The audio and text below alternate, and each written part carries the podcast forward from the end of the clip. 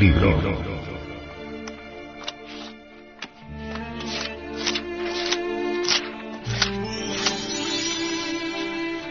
Tratado de Psicología Revolucionaria.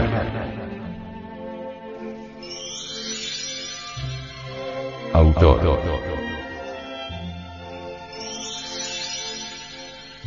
Samael Aumeor.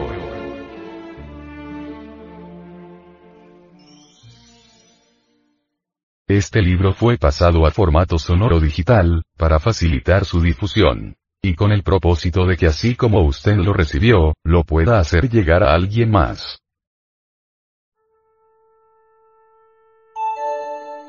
Capítulo 90.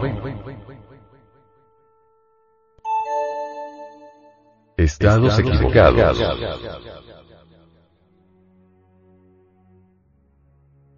Incuestionablemente en la rigurosa observación del mí mismo, resulta siempre impostergable e inaplazable hacer una completa diferenciación lógica en relación con los acontecimientos exteriores de la vida práctica y los estados íntimos de la conciencia.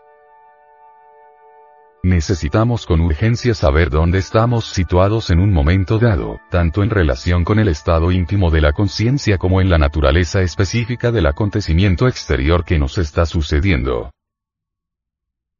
La vida en sí misma es una serie de acontecimientos que se procesan a través del tiempo y del espacio. Alguien dijo. La vida es una cadena de martirios que lleva el hombre enredada en el alma. Cada cual es muy libre de pensar como quiera. Yo creo que a los efímeros placeres de un instante fugaz, le suceden siempre el desencanto y la amargura. Cada acontecimiento tiene su sabor característico especial y los estados interiores son asimismo de distinta clase. Esto es incontrovertible, irrefutable. Ciertamente el trabajo interior sobre sí mismo se refiere en forma enfática a los diversos estados psicológicos de la conciencia. Nadie podría negar que en nuestro interior cargamos con muchos errores y que existen estados equivocados. Si de verdad queremos cambiar realmente, necesitamos con urgencia máxima e inaplazable, modificar radicalmente esos estados equivocados de la conciencia. La modificación absoluta de los estados equivocados, origina transformaciones completas en el terreno de la vida práctica. Cuando uno trabaja seriamente sobre los estados equivocados, obviamente los sucesos desagradables de la vida, ya no pueden herirle tan fácilmente.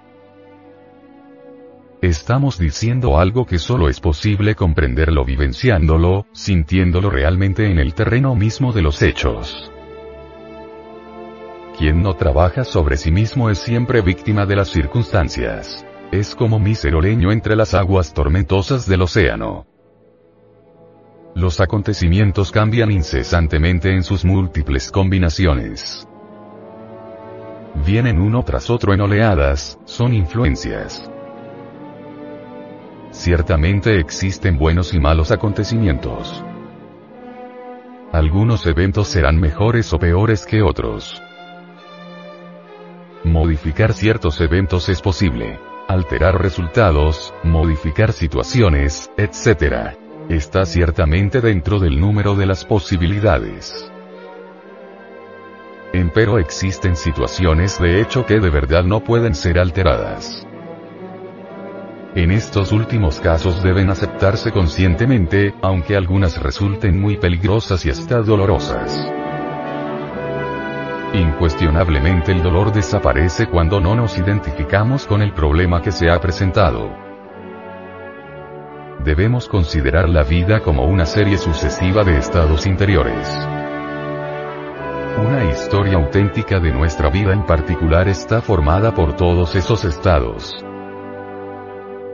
Al revisar la totalidad de nuestra propia existencia, podemos verificar por sí mismos en forma directa, que muchas situaciones desagradables fueron posibles gracias a estados interiores equivocados. Alejandro Magno aunque siempre fue temperante por naturaleza, se entregó por orgullo a los excesos que le produjeron la muerte.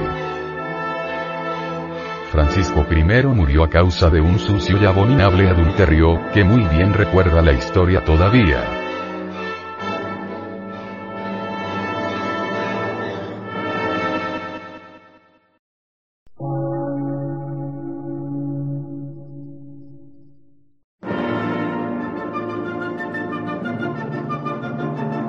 Emisora, gnóstica, transmundial. Por una nueva civilización y una nueva cultura, sobre la faz de la Tierra.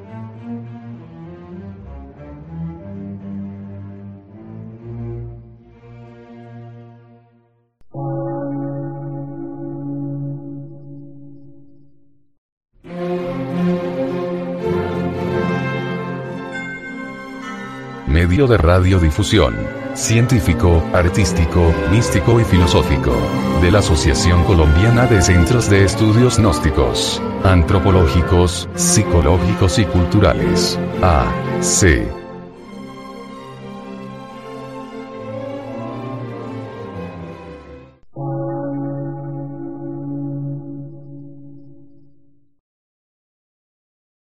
Lectura en movimiento. Difusión sin fronteras.